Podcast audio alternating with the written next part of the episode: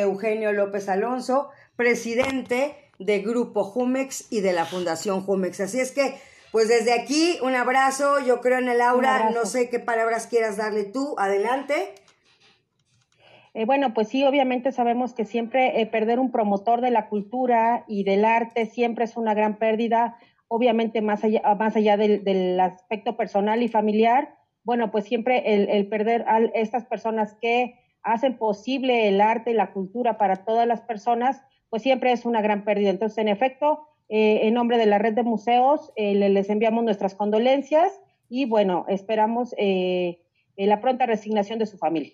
Así es, y bueno, pues seguir con tu semblanza, como te lo dije, a, los invitados siempre se los comento, de verdad parezco ya muy reiterativa, pero es cierto, los invitados que siempre tenemos son, son importantes como tú y tienen un currículum muy extenso, entonces yo generalmente mejor les digo una semblanza para poder leerla y darles la, la bienvenida como se merecen. Y bueno, pues la maestra Ana Laura Peña Aguilar es licenciada y maestra en bibliotecología por la UNAM. Desde hace 10 años es encargada de la sala de lectura, de redes sociales y de la página web del Museo del Estanquillo.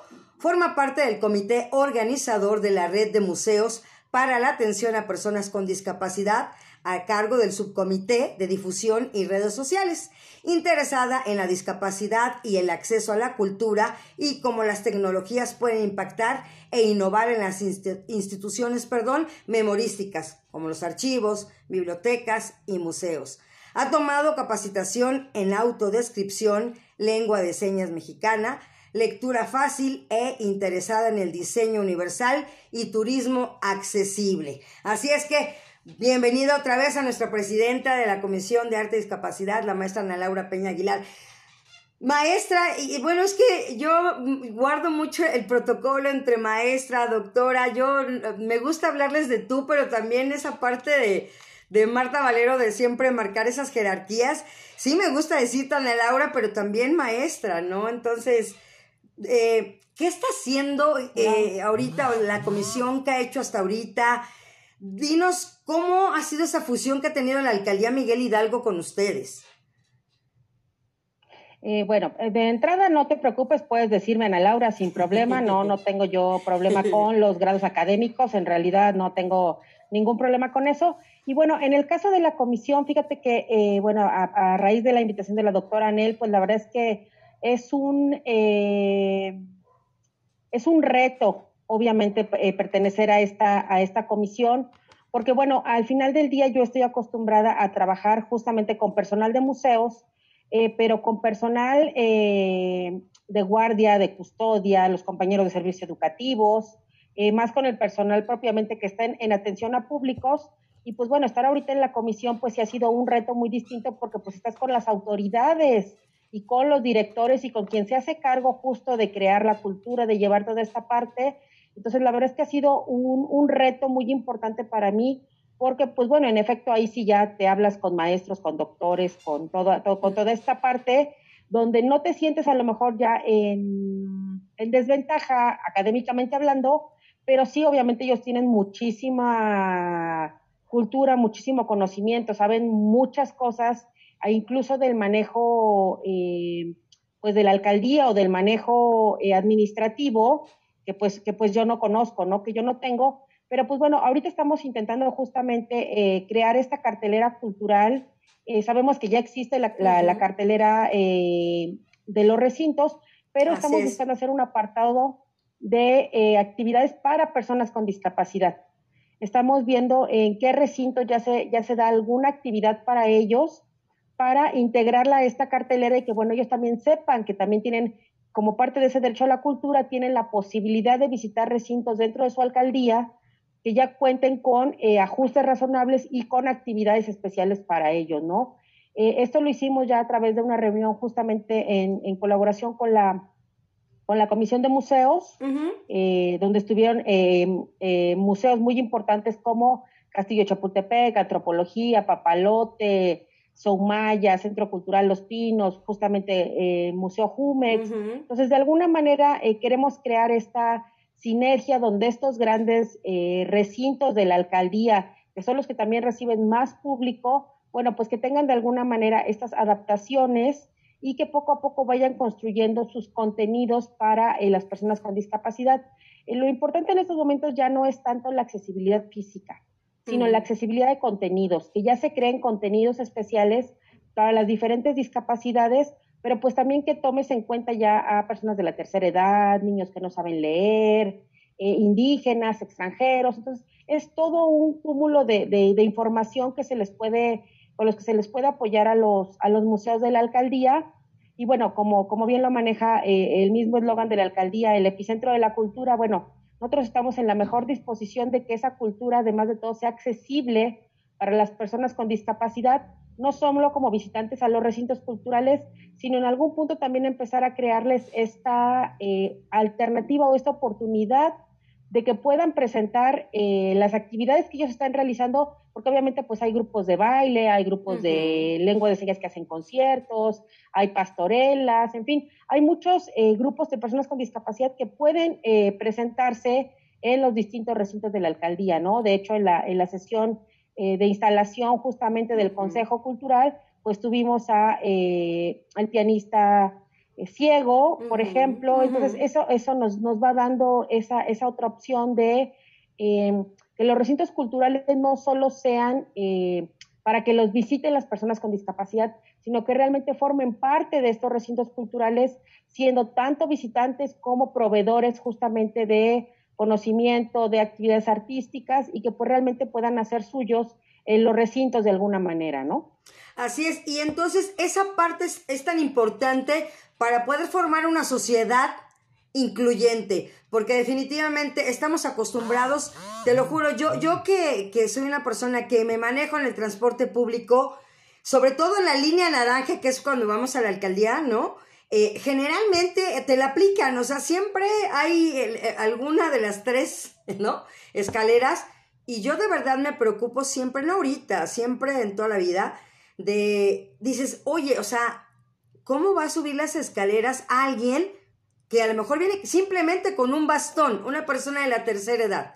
Entonces, yo lo veo tanto, las rampas, ¿no? De acceso, o sea, esos pequeños detalles que son tan importantes, gente que no tiene esa conciencia que a lo mejor llega al, supermercado, a las tiendas, de, a los supers, y dice, ay, me, me, estaciono. Es más, me tocó verlo con la doctora Nel un día que estábamos ahí en Polanco y estaba una, una, una rampita, ¿no? estábamos nosotros ahí y en eso se voltea una chica y se baja el chavo y le dice, oye, ¿por qué te vas a estacionar ahí? Y entonces bajó a la tienda, ¿no? Le dijo, no me tardo. O sea, y yo también me volteé, yo también estaba, o sea, ya no sabíamos así como que, ¿qué hacemos? Entonces, no puedes hacer nada más que ver, ¿no? Y poder apoyar desde tu trinchera cada quien. Y eso es lo que estamos haciendo nosotros, ¿no? Porque esa inclusión la tenemos que empezar también desde casa, porque si no empezamos a enseñar a nuestros hijos, a nuestros nietos, a nuestros sobrinos, a nuestros hermanos, ¿no? A, la misma sociedad y comenzando con personas como tú que tienen tantos años y, que, y los, los, los, coloquios que has, que has tenido y como lo decíamos el pasado 18 de mayo, el Día Internacional de los Museos, eh, que es tan importante y por ejemplo museos también como el Museo de Arte Moderno, ¿no? También este, haciendo tantas cosas, también como lo decías, las diferentes discapacidades que hay, no nada más es la vista, no nada más es, el no caminar, o sea, como lo acabas de decir ahorita, a las personas eh, indígenas también no, no pueden este, tener un idioma con que alguien lo pueda entender. Por ejemplo, yo lo veo con mis compañeros también de, de juventud que, que tienen sus cursos de señas y digo, guau, yo quisiera ir a tomarlo, ¿no? Para poder aprender. Y se ve y de lo que me platican es súper complicado, ¿no? Lo vemos muy sencillo y decimos y no, o sea, todo tiene su tiempo y su forma, Ana Laura. Claro, te puedo decir, por ejemplo, en mi caso que tengo una pésima coordinación ojo-mano, para mí fue complicadísimo tomar lengua de señas porque para mí era así como de, espera, la D es así o así, o empiezas a darle y entonces dices, no, pues no, ¿sabes qué? Mejor vamos a traer al intérprete porque no, o sea, sí, sí es algo que requiere que le inviertas tiempo, que tengas la intención de hacerlo y es justamente lo que tú dices, es, es crear esta em, empatía de la gente. Nosotros, nosotros lo que manejamos mucho les decimos, eh, México es un país de personas eh, con diabetes. Es muy fácil que la gente pierda la vista en algún momento de su vida o se vea disminuida su visión y es gente que ya no va a aprender braille, por ejemplo, ¿no? Entonces, son, son esas, son esas o a veces le decimos, cuando traes fracturado un pie, por ejemplo, lo complicado que es moverte en la calle, eh, en el transporte, las muletas o que respeten el espacio de la silla de ruedas. o sea, entonces, por eso decimos, seamos un poquito empáticos pensando en que en cualquier momento a cualquiera de nosotros nos puede pasar algo que a lo mejor es temporal, como una fractura o algo así, pero también en algún momento puede volver una discapacidad permanente, ¿no? Entonces, sí tenemos que tener esa conciencia de decir, ahorita no lo necesitas, como tú decías bien, pues la chava se baja y compra en la tienda, bueno, pues sí, pero tú no sabes eh, realmente si otra persona eh, viene en un auto o si tiene, viene en silla de ruedas, necesita subirse y todo, entonces tiene que esperar a que esta persona salga y le dé, le dé permiso de que pueda utilizar el espacio. Entonces, creo que sí tenemos que crear un poquito esa cultura de la empatía, de la convivencia, de eh, respetar los espacios de los demás, ¿no? Eh, en este sentido, ¿no? Y como te decía, ya no, ya no es solo el que los recintos a veces tengan la rampa o tengan las guías táctiles en el piso, sino pues ya es que tengamos algo en braille, que tengamos algo en lengua de señas, con apoyos visuales, es decir, que vayamos avanzando cada vez en las diferentes discapacidades, pero como te decía, por ejemplo, los apoyos visuales para personas con autismo, pues son instrucciones visuales, entonces eso le puede servir a los niños que aún no saben leer, a los adultos mayores que ya no, eh, ya no alcanzan a ver, a los extranjeros, a los indígenas, a las personas con discapacidad intelectual. Entonces, de alguna manera es crear estos eh, espacios donde todos puedan convivir sin importar que tengan o no discapacidad, ¿no? Pero creo que esa, es la intención de lo que, de lo que buscamos nosotros, una, una verdadera convivencia donde no haya estas situaciones de tú tienes discapacidad, tú no, tú eres niño, tú eres indígena, tú eres adulto mayor, porque pues al final del día todos tenemos el mismo derecho a la cultura y todos tenemos el mismo derecho a disfrutar de las mismas cosas, ¿no? Entonces, creo que en ese sentido lo que, lo que buscamos a través de la red de museos y ahora en colaboración con la alcaldía, pues es justamente esto, ¿no? Crear estos espacios o dar pie para que se creen estos espacios donde realmente todos podamos, eh, eh, bueno, en este caso disfrutar del arte, pero en los que podamos convivir y coexistir todos sin que haya eh, estos, estos límites o estas diferencias entre unos y otros. Así es. Y bueno, la museografía incluyente, ¿cómo es? ¿Cómo sería? ¿Cuál es la manera que la manejan ustedes? Bueno, mira, la museografía incluyente eh, abarca varios puntos. Uno de ellos es eh, la altura de las fichas, por ejemplo, que deben de estar a máximo 1,50, porque también hay que pensar en las personas de talla baja, por ejemplo, o en los niños. Eh, debe ser muy limpia, que los recorridos sean amplios para que las sillas de ruedas puedan justamente moverse y, girar dentro de las salas. Y también hay que pensar en la lectura fácil, que haya textos simples para explicar las cosas. Nosotros sabemos que a veces en el arte los curadores son súper expertos en su tema, súper entregados y conocen un montón, pero nos ha pasado que utilizan palabras tan rebuscadas y tan complicadas que la gente no las entiende, ¿no? Y digo, y no lo entienden porque justamente es para personas especializadas en arte, pero además de todo, pues obviamente si mandan a un chico de secundaria o de preparatoria que no tiene tanto bagaje cultural, pues es complicado que entiendan las cosas, ¿no? Entonces, más allá de, también para las personas con, con, discapacidad o los niños, bueno, pues se sugieren tener textos alternativos de alguna manera en lectura fácil que permitan la mejor comprensión de, de los temas, de los textos, y pues eso de alguna manera, como te decía, pues ya, ya es inclusión en los contenidos, ¿no? Más allá de esta parte física de ciertas alturas, de los espacios, eh, de los videos ya que incluyan lengua de señas y toda esta parte, pues ya es justo entrar un poquito en esta parte de, de, contenidos y pues bueno, ya entrando en la parte de los videos, pues lo ideal es que tengan subtítulos, que tengan un recuadro en lengua de señas, que tengan audio y de ser posible, pues que los subtítulos sean en letra lo suficientemente grande para que le alcancen a ver las personas con eh, debilidad visual. Entonces, de ahí de alguna manera estás abarcando varias discapacidades al mismo tiempo, porque como, no sé si lo sepas, pero bueno, no todos los ciegos saben braille y no todos los sordos saben lengua de señas. Así es.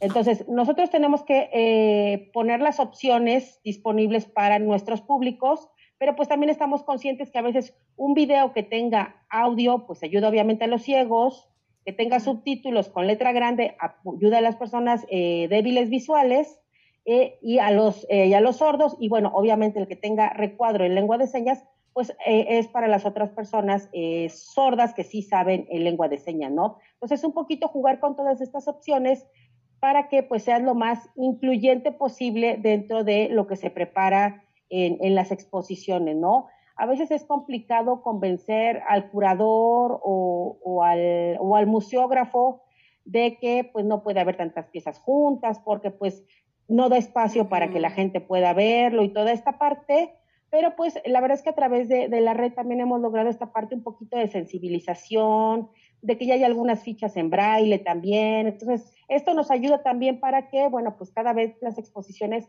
pues abarquen un mayor número de personas que puedan visitarlas. Excelente, y sobre todo con los coloquios, como te digo, que has tenido tú de discapacidad de acceso a la cultura, entonces también es importante, ¿qué pasó cuando fue la pandemia? Eh, obviamente se quedó parado. ¿Qué, qué es lo que pasó en, esa, en, esa, en esa etapa de la pandemia, Ana Laura?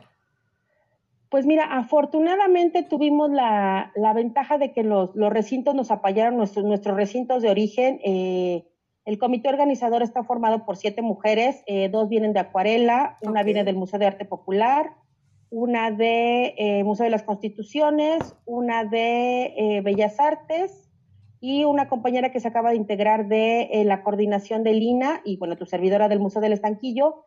Entonces, bueno, pues tuvimos afortunadamente el apoyo de nuestros directores para poder seguir trabajando. creamos el verano en línea, por ejemplo, para tener talleres cada semana, tenemos una actividad diferente en redes sociales estuvimos trabajando muy a la par con Escuela para Ciegos, con Escuela de Entrenamiento para Perros Guía y con IMCA, eh, dándoles talleres. Ellos, nos daban, ellos les daban alguna actividad a las personas de los museos y los museos les daban a ellos un taller de alguna pieza. Tuvimos audiodescripción de algunas piezas de algunos museos que estuvieron participando. Entonces, la verdad es que nosotros, al contrario, eh, tuvimos el, el interés justo en que teníamos que voltear a la virtualidad porque eh, las personas con discapacidad pues eran las más vulnerables y eran las últimas que iban a salir o son las últimas que están que están saliendo, ¿no? Entonces, de alguna manera teníamos que crear estos contenidos y esta y estos materiales pues para que justo no sintieran que estaban abandonados, porque muchas de las personas o de las instituciones con las que trabajamos son instituciones de día donde los chicos van, están todo el día y en la tarde vuelven a sus casas. Y en estos casos, pues estaban quedando en sus casas como tal. Entonces, ni siquiera estaban asistiendo a sus terapias ni nada por el estilo. Entonces, fue sí crear con ellos esta, esta parte de, de sinergia de decirles, este, vamos a ofrecerles un día a la semana un taller. Este, estuvimos trabajando toda esta parte. Como bien dices, tuvimos dos coloquios que fueron en línea la verdad es que tuvimos una respuesta muy importante, muy bonita, sí, sí nos, sí nos gustó, nos, nos sentimos satisfechas porque llegamos a tener en algún punto 230 personas conectadas, que bueno, siendo un, un, tema pues a lo mejor tan especializado y tan general al mismo tiempo como es discapacidad y acceso a la cultura, pues bueno, tuvimos eh, gente de, de, muchos estados de la República que empezaron a, a, con eso a integrarse a la red y pues ya hemos tenido ahorita ponentes de Brasil, de Argentina, de España, entonces, de alguna manera, eso nos va permitiendo eh, expandir un poquito también el trabajo que estamos haciendo. Y pues bueno, hemos continuado un poquito en trabajando en línea con algunas campañas como, como la que lanzó el Museo de las Constituciones de Conóceme e Incluyeme. En su primera edición o en su primera mm, temporada, por así decirlo, eh, se habló con especialistas de cada una de las discapacidades para que nos explicaran pues en qué consistían, cómo trabajar con ellos y todo eso. Y en esta segunda temporada que estamos trabajando, pues la idea que, tenemos es entrevistar justamente a personas ya con la discapacidad que nos digan cómo es vivir con ella, qué retos se enfrentan, eh, cómo se sienten en los museos, toda esta parte. Y entonces la campaña se llama Conóceme e Incluyeme para que justamente eh, pues tenga esta difusión entre el público en general, los compañeros de los museos y pues las mismas personas con discapacidad o con otra discapacidad distinta, pues para que vean que no son los únicos, que hay muchas personas como ellos que tienen eh, diferentes discapacidades, que pues que bueno, hay recintos y espacios que estamos trabajando justamente para que ellos puedan tener este acceso a la cultura.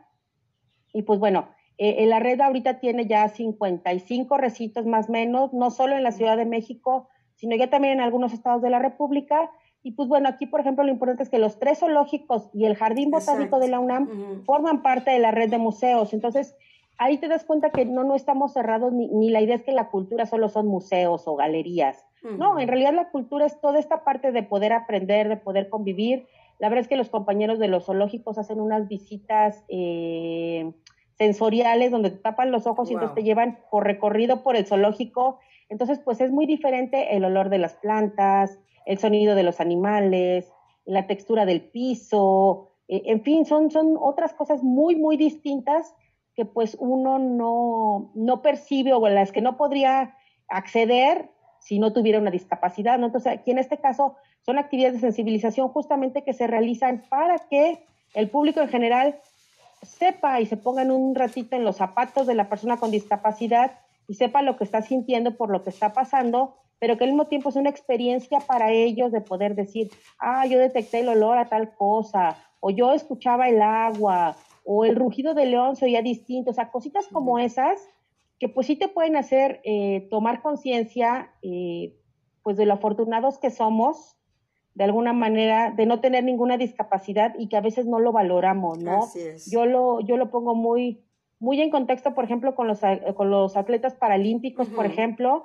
y yo digo, híjole, de verdad son un ejemplo porque sí se rifan, traen medallas, este, lo disfrutan, se divierten y, y no son tan apoyados, al final del día tienen una discapacidad, dependen de muchas cosas y pues nosotros que no tenemos ninguna discapacidad, bueno, un poquito la visual, pero esa va en otro sentido, este, pues a veces no, aprove no aprovechamos, ¿no? O nos la pasamos quejándonos de, ay, es. que si yo tuviera, ay, es que si yo pudiera, no, o sea, ahí te das cuenta que realmente es, es la voluntad de ellos, eh, pues de salir adelante, ¿no? De, de seguir avanzando en lo que están haciendo. Y pues bueno, nosotros queremos brindarles, pues en ese sentido, esta parte de, de acceso a la cultura, como un derecho universal e inalienable, eh, con el que puedan ellos eh, pues disfrutar esta otra parte, ¿no?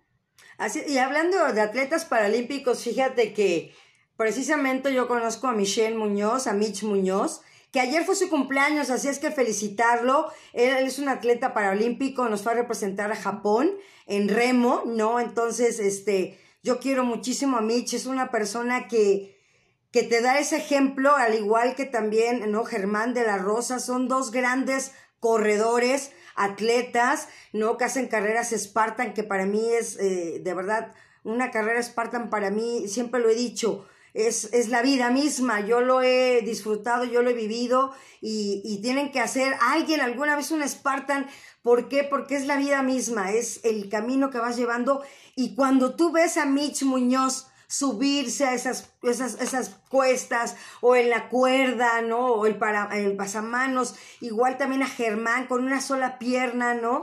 No, no, no, o sea, no, o sea, es, y el, el lema, por ejemplo, de Germán es, es sin límites. Los límites te los pones tú, entonces son dos grandes atletas que tenemos y digo, hay más, porque también en Tasco, también en Guerrero, también que he hecho la locución también por allá, este, también hay, hay corredores también igual, ¿no? Con una sola pierna, entonces, eso es lo que, como tú lo dices, tenemos la vista, tenemos las manos, tenemos todo y nos quejamos y no tenemos esa, esa, de verdad, confraternidad con los demás, porque, por ejemplo, yo lo he dicho, de verdad, hasta que alguien se rompe una pierna en tu casa o se fractura la mano, ay, empiezas a voltear a ver a todo el mundo y dices, ay, mira, trae eso, trae eso, trae eso, ah, trae muletas, ¿no? Entonces, es cuando hacemos conciencia de algo tan pequeño. Entonces, ahora digo, es lo mismo, aquí también tener esa parte de, de sensibilidad como seres humanos, como te digo, yo he ayudado y no, no me gusta hablar de mí, jamás me gusta hablar de mí, eh, en lo más mínimo, pero he, como te lo vuelvo a comentar en el metro, yo he ayudado a personas a subir su silla, o sea, a las otras personas a sus sillas de ruedas. Entonces, tenemos que hacer una, una conciencia impresionante de verdad de, de, de, de, cada ser humano, de cada persona, de cada parte del gobierno, de, poder hacer estas cosas para poder ayudar a las personas con discapacidad. Fíjate también, eh, eh, Ana Laura, conozco, bueno, también en el programa que tenía yo también a Ro Escalante. Ro Escalante es una pintora que pinta con, con, de verdad, con la boca. Entonces, este, de verdad, impresionantemente trabajos increíblemente lindos. Es una, una, una pintora, no sé si la conozcas, excelente, linda, hermosa. El día que estuvo eh, conmigo en el programa, extraordinaria. Entonces, te digo, esos ejemplos de personas que nos dejan ese mensaje de, este día, hoy viernes 20 de mayo, ¿no? 7 de la noche con 29 minutos, ¿no? Aula Miguel Hidalgo, eh, Cultura Radio en Miguel Hidalgo, nos deja ese mensaje porque esa es la idea. Para mí, cada vez que yo estoy frente a una cámara, que lo mío es, es precisamente esto, ¿no? El micrófono, ¿no? La radio, eh, pero dejarles esa semillita a cada uno que nos vea ahorita o después o lo vuelva a escuchar, lo comparta y hacer esa conciencia, Ana Laura, de que necesitamos sumar esfuerzos como lo está haciendo la alcaldía Miguel Hidalgo con esta comisión, con, con la red de museos que tú de verdad estás bien. Y quiero que me digas, Ana Laura, porque yo no pude estar en esa reunión en el que hice el enlace con las indicaciones de mi jefa, la doctora Nen Nochebuena, de unir esas dos comisiones, la de museos con la de arte y discapacidad. ¿Cuál fue esa reunión? O sea, platícanos qué pasó, qué, iniciativas tuvieron, ¿Qué viste eh, en cada uno de los que estuvieron presentes? Danos un resumen. Pues mira, eh, fue una, una reunión eh, pues muy interesante porque como te comentaba, pues estuvieron la mayoría de los directores de los museos, lo cual hace pues una diferencia básicamente, de, como te decía, con el personal con el que yo trabajo. Y pues bueno, yo hoy lo que hice fue darles una presentación justo de lo que es la red, qué, qué hacemos, en qué actividades trabajamos, eh, cómo colaboramos, quiénes formamos parte y todo esto.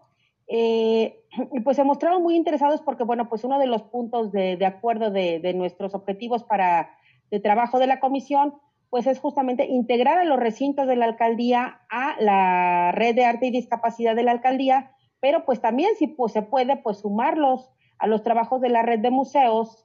Entonces, este, pues se mostraron muy, muy entusiasmadas, muy entusiasmados por, por participar. Yo acaba de tener un poco antes una reunión con Centro Cultural Los Pinos y otra con Museo Soumaya, eh, que también estuvieron presentes en esa reunión. Y pues bueno, fue justo como este cerrar filas y decir, bueno, vamos a trabajar de alguna manera todos juntos en este, en este sentido de crear, de crear estos espacios. Eh, fue una reunión eh, productiva, siento yo, el, conocernos, el, incluso yo conocer a lo mejor museos que no sabía que existían, por ejemplo, como el Salón del Deporte de México, que me dijeron que está por allá por el Metro Cuatro Caminos, el Museo de la Biblia, por ejemplo, que tampoco lo conocía yo. Entonces, bueno, también, también es esta parte de, conocer distintos recintos que puedes invitar a que formen parte de la red o que puedes sugerir que visiten, ¿no? Entonces, fue como construir este primer puente de alguna manera de, trabajo, eh, eh, generar estas, estas primeras sinergias y pues bueno, aún tenemos pendiente el,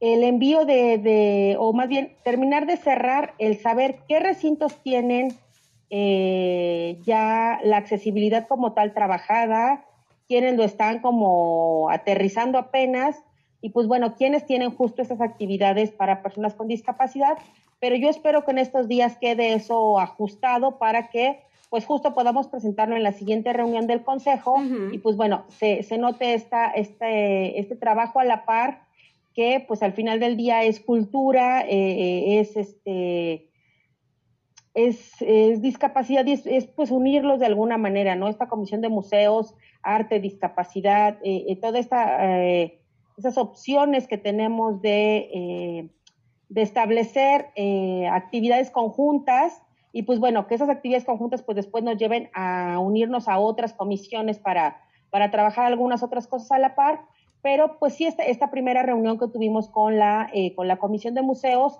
pues te digo, fue más como de reconocimiento, de, mostrarles lo que estamos haciendo, saber ellos qué están haciendo un poquito, eh, se habló un poquito de a lo mejor eh, crear un pues tipo circuito entre Soumaya y Jumex, por ejemplo, para que si algún grupo va a visitar Soumaya, pues se pase a Jumex, o si va a Jumex, pase a Soumaya, y pues así aprovechan la cercanía y, la visita, ¿no? Entonces, es justo crear como estas eh, pequeñas herramientas, o a lo mejor los que están en, Chapultepec, pues igual tener alguna pequeña dinámica como se maneja en, en los corredores del centro histórico, que estamos agrupados por sectores, lo que es centro-centro, centro-norte, centro-sur. Entonces, bueno, hacer algo similar que nos permita hacer actividades en conjunto y, bueno, a la par esto permita que la gente conozca los recintos que no conoce, porque a lo mejor, como te decía, pueden conocer Soumaya, pero no conocen Jumex, por ejemplo, o pueden conocer el castillo de Chapultepec, pero no conocen Caracol y no conocen Museo de Arte Moderno,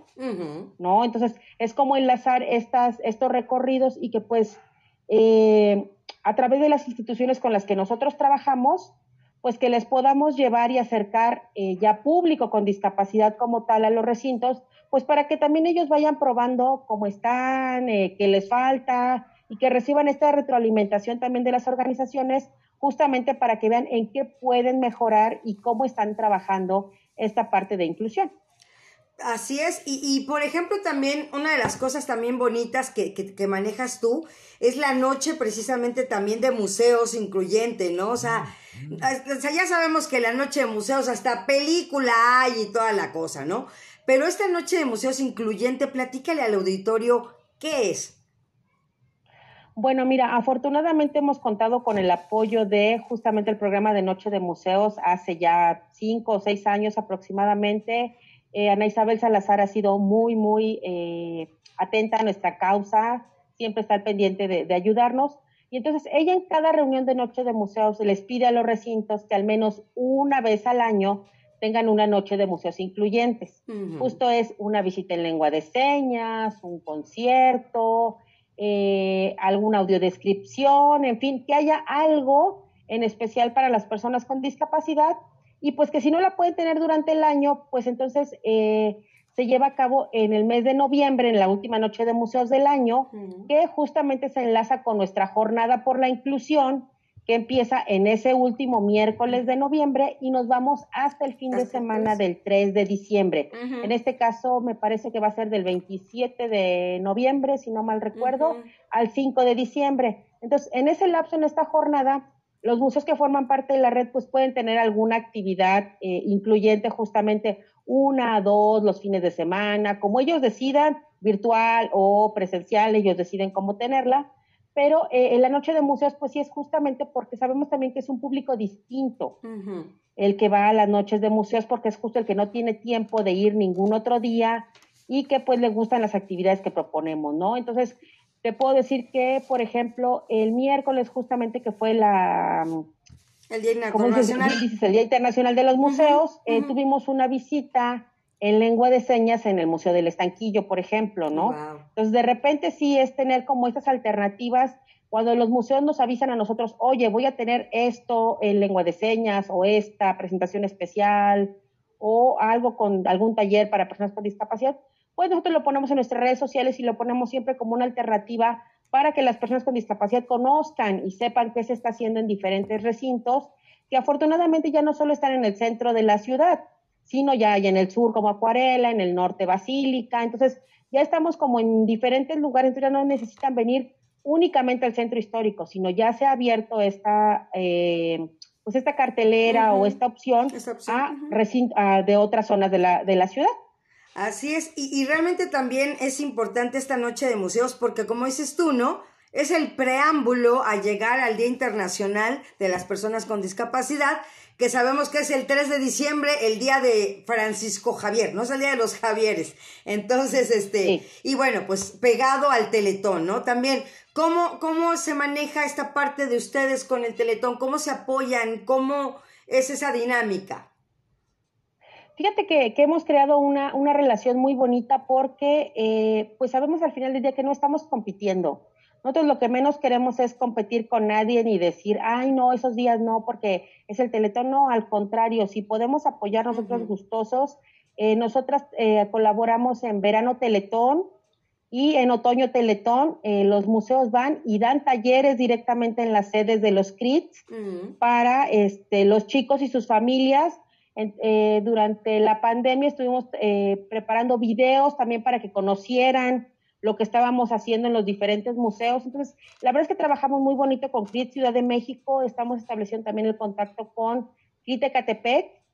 Y pues no, la verdad es que al final del día eh, ellos nos han brindado talleres, nosotros les hemos dado cursos y, y, este, sí, y talleres para, las, para los chicos con discapacidad. Entonces, la verdad es que no, no estamos eh, para competir con nadie ni para pelear con nadie. Lo que nosotros queremos es crear sinergias. Igual trabajamos con tres instituciones con autismo, este, trabajamos con eh, instituciones gubernamentales, no gubernamentales, este, porque pues al final del día lo que nosotros buscamos como trabajadores de museos, como te decía, es justamente esta parte de llevarle la cultura a todo mundo, ¿no? Entonces, no queremos estar peleados con nadie, no queremos este, vernos mal entre nosotros, al contrario, si tú te acercas y me dices, oye, yo vengo de tal institución, les puedo ofrecer un taller, o ustedes, o puedo traer a los chicos al museo y pueden darles un taller y una visita, nosotros encantados de recibirlos en los museos que estamos listos para esto, ¿no? Entonces, creo que esa es la parte eh, eh, pues más importante de nuestro trabajo, que este es un trabajo que hacemos de manera voluntaria, que lo hacemos por amor a lo que hacemos. Eh, la red es una pues es un colectivo, es un grupo de, trabajadores de museos que trabajamos únicamente buscando la inclusión. Entonces, toda la sinergia, toda la, buena actitud de trabajo que podamos compartir con otros, para nosotros es bien recibida, la, nos encanta esta parte. Y además tenemos la opción de que cuando un museo nuevo llega, ya no empieza de cero, porque ya tenemos nueve años de experiencia con lo que ya podemos decirle, mira, esto funciona así, esto funciona aquí, te podemos apoyar con cursos de esto, con asesorías de esto, y entonces ya los museos no empiezan de cero y no se desaniman tan pronto, sino al contrario, ven que pronto tienen estos resultados, que empiezan a llegar personas con discapacidad, que se van contentos, que su personal convive con ellos, y es una dinámica distinta. Y realmente eso es lo que buscamos, que, como tú decías, que la gente se sensibilice, que ya a lo mejor las personas eh, de los museos puedan simplemente decir eh, gracias en lengua de señas, por ejemplo, por la visita o, o bienvenidos, ¿no? O sea, es, esa parte de decir, eh, yo, yo persona de museo ya sé que a las personas con autismo, si no este, hay ruido fuerte, si nada, ellos están muy tranquilos y que si entran en alguna crisis hay que ponerlos en algún ladito tranquilo para que se puedan calmar, relajar y que no tenemos ni que sacarlos con violencia ni nada por el estilo. Entonces, el que también ellos vayan aprendiendo el lenguaje de señas, que vayan aprendiendo eh, algunos a escribir en braille, algunos hablarles a las personas con discapacidad intelectual. Toda esta parte que, el, personal de los museos se lleva, pues es justamente cosas que transmiten a sus familias, a sus conocidos, a sus mismos compañeros. Entonces, de repente, ya no tengo un solo, una sola persona que le interesa, sino ya tengo dos o ya tengo tres, porque mi compañero me dijo que aquí ustedes me pueden enseñar a hacer esto, hablando incluso desde el lenguaje correcto, ¿no? El lenguaje incluyente para las personas con discapacidad, porque sabemos cuántos términos eh, incorrectos se usan, ¿no? Por ejemplo, ¿no? Exacto. Entonces, es desde toda esa parte de decir, yo sé qué hacer cuando llega una persona con discapacidad a mi recinto, y que pueda disfrutar su visita sin que lo andemos persiguiendo, correteando y demás, sino que realmente puedan disfrutar estos recorridos, ¿no? Entonces, eh, este, este trabajo que hacemos, pues como te decía, en realidad es porque queremos contribuir con un granito de arena a, a, esta parte de, de, hacer un mundo mejor, de crear eh, mejores opciones para las personas con discapacidad, eh, pues donde se sientan libres y tranquilos de poder disfrutar al menos el arte en nuestros recintos, ¿no? Nosotros quisiéramos que fuera y que abarcara muchos más lugares, esperamos que, que con justamente con eh, propuestas como la de la alcaldía que decían que se podía a lo mejor ver en los restaurantes, en algunos otros lados, pues que se pueda justo ir creando estos avances para que al menos, bueno, pues a lo mejor alguien dirá, ay, en esta alcaldía ya lo tienen, yo porque en la mía no. Y entonces que se vaya también construyendo y creando esta, estas, estas redes de trabajo pues que en realidad beneficien a las personas con discapacidad, que eso es lo que buscamos. Así es, y fíjate que dos cosas importantes ahorita que comentabas. Siempre, para mí siempre la familia, siempre lo he dicho, es importante para cualquier persona en el área que nos encontremos, en, del tema que estemos hablando. ¿Qué tan importante exactamente es aquí que la familia se involucre o cuando, por ejemplo, no se entera que tiene un hijo con autismo o, o, o, o, alguna discapacidad, un hijo sordo, o sea, ¿Cómo se maneja esa parte del apoyo a la familia? Porque exactamente, siempre vemos el lado igual, cuando hay un enfermo, está del otro lado la familia, ¿no? Alguien con cáncer, alguien con alguna otra enfermedad, eh, eh, pues está el enfermo sufriendo, pero siempre yo también lo he visto de esta manera, que la familia también, cómo funciona aquí con la discapacidad. Eh, se les pueden enseñar este, este cursos, este, ¿qué hacen ustedes también en esa parte?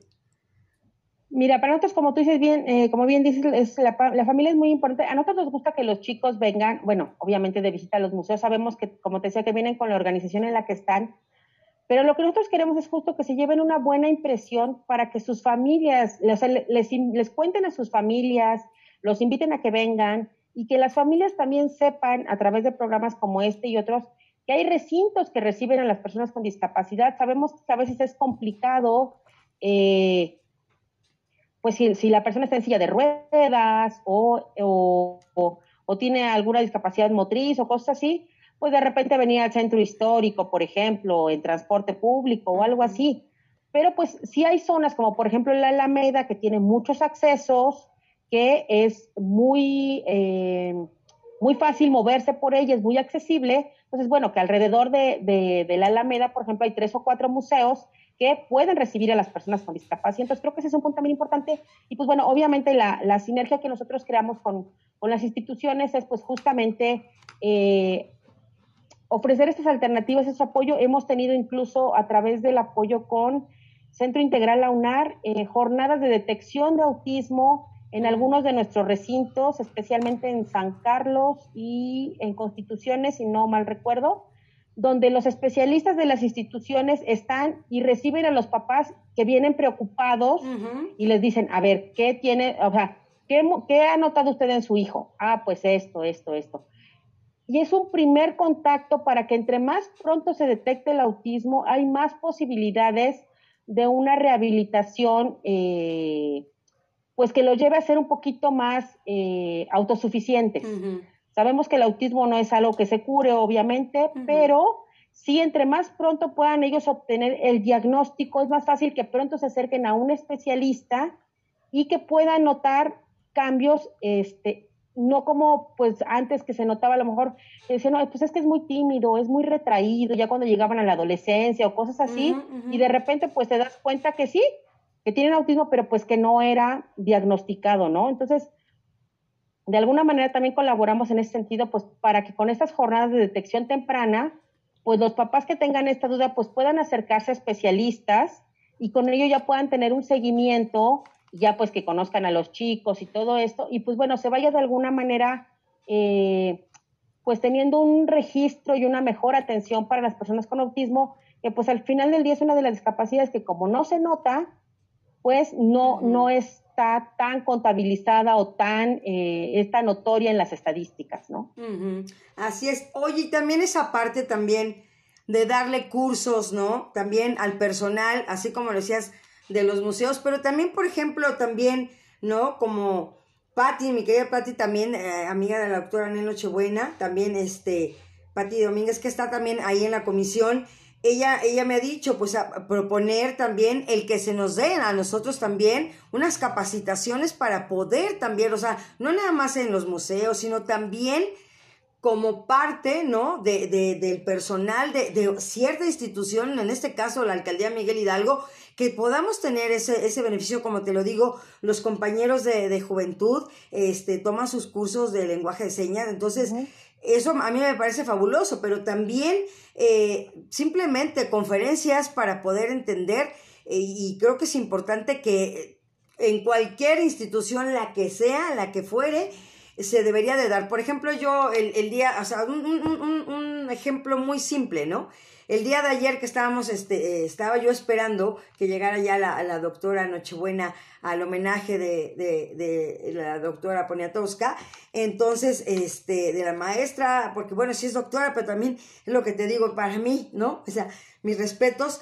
Y entonces empezaban mucha gente a llegar a preguntar si podían pasar al museo, ¿no? Pero los, pues los policías o los vigilantes no hablaban inglés. Y era algo tan sencillo que, que pues yo los estaba yo apoyando ahí en la puerta, yo parecía que trabajaba ayer ahí en Bellas Artes, ¿no? Pero era muy sencillo decirle, ¿saben qué? No, no se abre ahorita hasta después de las 2 de la tarde.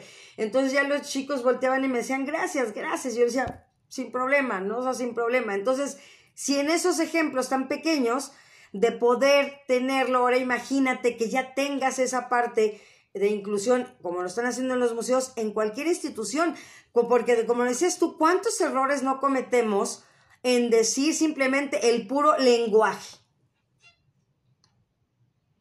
Sí, la verdad es que es, es algo que, que, hemos venido eh, pues arrastrando, es parte de nuestra cultura y son cosas que justamente tenemos que cambiar. Este, ya sabes, el tontito, este, el retrasado, eh, cosas, cosas que usamos eh, pues peyorativamente cuando en realidad pues simplemente el término correcto es persona con discapacidad, pero más allá de eso pues las personas tienen un nombre y hay que hablarles por su nombre de, persona, ¿no? O sea, más allá de, cualquier eh, eh, capacidad o, discapacidad que tengan, eh, pues antes que nada son personas. Entonces, antes de preguntar, ¿cómo quieres que te diga? Pues háblame, dime Luis, háblame por mi nombre, ¿no? O sea, no necesitas decirme, oye, ciego, oye, sordo, que también es una manera correcta de decirlo, aunque se oiga muy, este, muy fuerte, muy, muy golpeado. es persona con discapacidad auditiva, persona con discapacidad visual, pero al final del día son ciegos y son sordos. Entonces, eso está bien dicho y no tratar de minimizarlo como, ay, es que el sordito, o, no, o sea, en realidad estamos cayendo justo en ese, en ese, en ese error de seguir eh, repitiendo patrones, ¿no? Entonces, persona con discapacidad visual, persona con discapacidad auditiva, pero antes que nada son personas, entonces ellos tienen un nombre, pues como a todos les gusta que nos llamen por nuestro nombre, ¿no? Entonces, esas son esas pequeñas cositas que tenemos que ir, ir quitando y sí, como tú dices, finalmente en las alcaldías, en los centros de salud, en los trámites, en todos lados, pues van a llegar personas con discapacidad que necesitan de nuestro apoyo. Habrá algunos que a lo mejor vengan con algún acompañante que les pueda auxiliar, pero habrá algunos casos en los que no y tendremos que ingeniárnosla, como tú bien dices, tú les ayudaste ayer a los guardias, pero pues a lo mejor tener un algo escrito que le diga este en qué puedo ayudarle o no sé, crearse herramientas de alguna manera, obviamente lo ideal es que estén capacitados, pero como te decía, aprender lengua de señas pues es complicado y además son varios niveles y hay que estarla practicando para que no se te olvide. Así es. pero sí sí se pueden crear alternativas como por ejemplo, si vas a llegar a, vamos a pensar, a la alcaldía, por ejemplo, al área de servicios o de, sí, a pedir algún apoyo, ¿no? Porque a lo mejor tener algún video en lengua de señas ya grabado que te diga, ah, en esta área te podemos ayudar con alumbrado, alcantarillado, parques, ¿no? Pasaporte simplemente, sí. Exacto, ya sabrán si es el área correcta en la que tienen que estar o no. Por ejemplo, ¿no? O sea, porque sabemos que es complicado también que tengas un intérprete pues de tiempo completo en la alcaldía, porque pues tampoco se daría abasto, porque pues igual andaría por toda la alcaldía, este, pero sí puedes grabar algunos videos e incluso podrían ponerse videos en redes sociales de decirte, ah, en nuestra alcaldía te ofrecemos, pum, tales servicios. Eh, estamos de lunes, de lunes a viernes de tal a tal hora. O sea, de alguna manera acercarle estos contenidos a las personas, como te decía, no todos saben lengua de señas, pero si tú les pones audio y les pones subtítulos, estás matando de alguna manera tres pájaros de un tiro y con eso vamos avanzando en esta parte, ¿no? Y obviamente pues ya con las personas pues sí es enseñarles justo lenguaje incluyente, la manera correcta de dirigirse a ellos, eh, qué sí hacer y qué no hacer con cada una de las discapacidades, porque pues eso también de repente puede ser eh, molesto, por ejemplo, a los ciegos, a los sordos, perdón, no les gusta que los toques. Ok. Por ejemplo, ¿no? Porque mm. estás invadiendo su espacio, por ejemplo, ¿no? Entonces, tienes que encontrar la manera de hacerles una seña, porque a menos que traigan el aparato auditivo, tú no te das cuenta que es una persona es sorda, a menos que la veas o hacer lengua de señas o que traiga el aparato auditivo. Pero si no, no, lo sabes.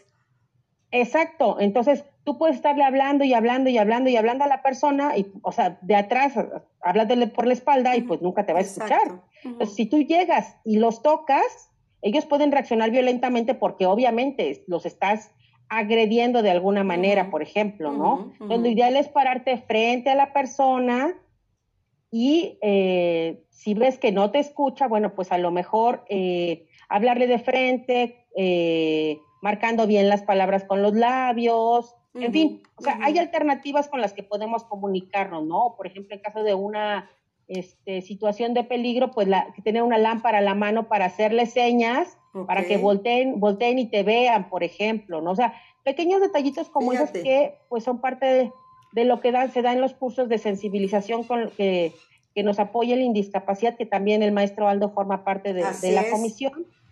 este, a través justo de este trabajo pues colaborativo es que buscamos que, los recintos y las diferentes instituciones pues tengan un poquito de esta sensibilización y pues la vamos llevando cada vez un poquito más arriba porque justo lo que buscamos es, es esta parte de, como te decía, de, inclusión y de, y de convivencia, ¿no?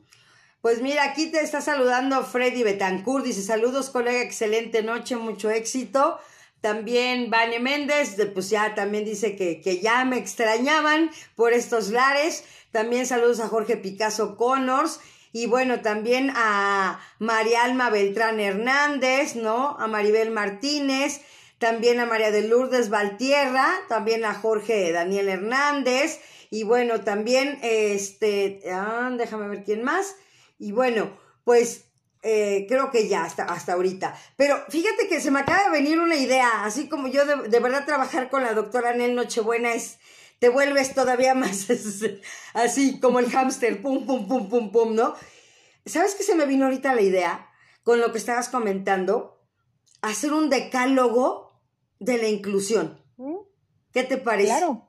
O sea, ahorita me vino esa idea, el decálogo de la inclusión. O sea, ahorita que me empezaste a decir esto y esto y cosas tan sencillas, dije, un decálogo de la inclusión para que lo tuviéramos presente. ¿Qué te parece? Perfecto, podemos empezar a trabajarlo sin problema y con el apoyo de las personas que conforman la comisión, que son de diferentes instituciones, creo que podría salir sin mayor problema. Fíjate, o sea, ahorita te digo que así se me vino así como que dije, es que sí, son cosas tan sencillas. Por ejemplo, yo también lo veo en las carreras deportivas, que también hago la locución y que me fascina también hacerla y apoyar a la gente. Pero cuando ves también exactamente, cuando van llegando los corredores, ¿no? Con su, con su guía, híjole, yo digo, wow, o sea, si yo con la vista que voy corriendo, wow, en primera la confianza que le debes de tener a la persona que te está guiando, a tu guía, ¿no?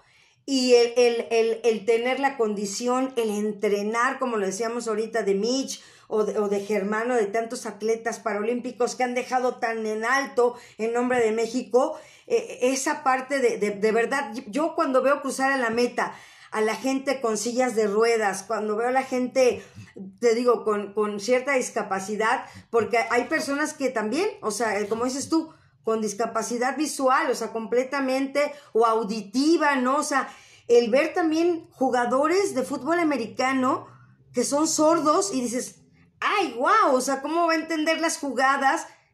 Y, y hay jugadores tanto en ligas profesionales como en México y que sus compañeros o el coach se den a la tarea de aprender lengua de señas para poder comunicarse con ellos, ahí te das cuenta justamente de la importancia de las cosas, ¿no? O sea, que realmente podemos, si queremos, realmente sí podemos lograr eh, e, esa, esa eh, unión, esa empatía, esa unión, ese, ese, respeto del, del otro, ¿no? Así es, así es, Ana Laura.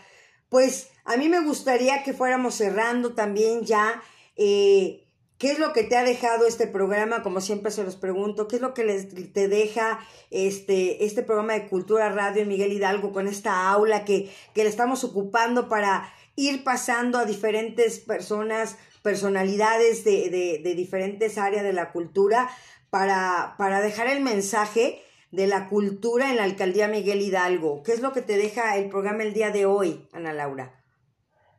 Pues mira, la verdad eh, me deja me deja satisfecha de saber que, que hay eh, que hay medios, que hay personas que se están preocupando por lo que estamos haciendo, eh, que siempre existe la, la, alternativa de poder hacer hacer estas opciones para para mejorar. Eh, gracias a las personas que nos están acompañando, esperemos que nos ayuden a difundirlo, que sepan lo, lo, que estamos haciendo. Y pues bueno, eh, darte las gracias a ti por, por la invitación. La verdad es que eh, es un tema del que ya te habrás dado cuenta, no me cuesta ningún trabajo hablar, que me sale muy, muy natural, este, a pesar, a pesar de la pena que me da y de lo, y de los nervios que tengo.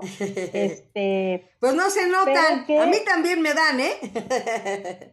ah, bueno, eso, eso es bueno saberlo. Este, entonces, es, es justo eh, compartir esas experiencias con la gente, eh, que sepan eh, lo que estamos haciendo, en lo que estamos trabajando, que nuestro trabajo no, no cae en saco roto, sino al contrario, está creciendo, se está desarrollando.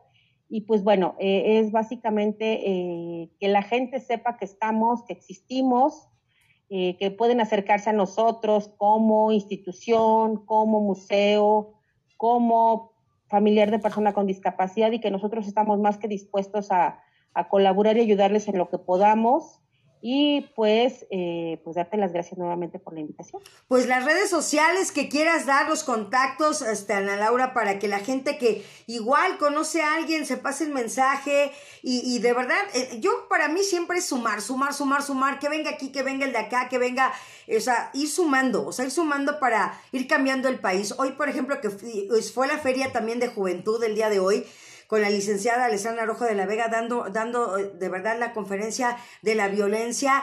De verdad yo así yo wow, wow, wow, padrísimo, o sea, todo de verdad lo que lo que estuvo diciendo ella el día de hoy a, las chicas porque de verdad eran eh, jovencitas, ¿no? De yo creo que de 12 a 16 años o de 13 a 17 años, la verdad no sé qué edades, pero más o menos eran las que estaban por ahí, o a lo mejor tal vez un poquito más grandes, pero fíjate que yo puedo cerrar el día de hoy con eso también de lo que me llevo del programa del día de hoy y del día de hoy, 20 de mayo, que participaron muchos varones. Cuando ella termina y les dice que si quieren participar, mm, participaron más varones que las mismas mujeres.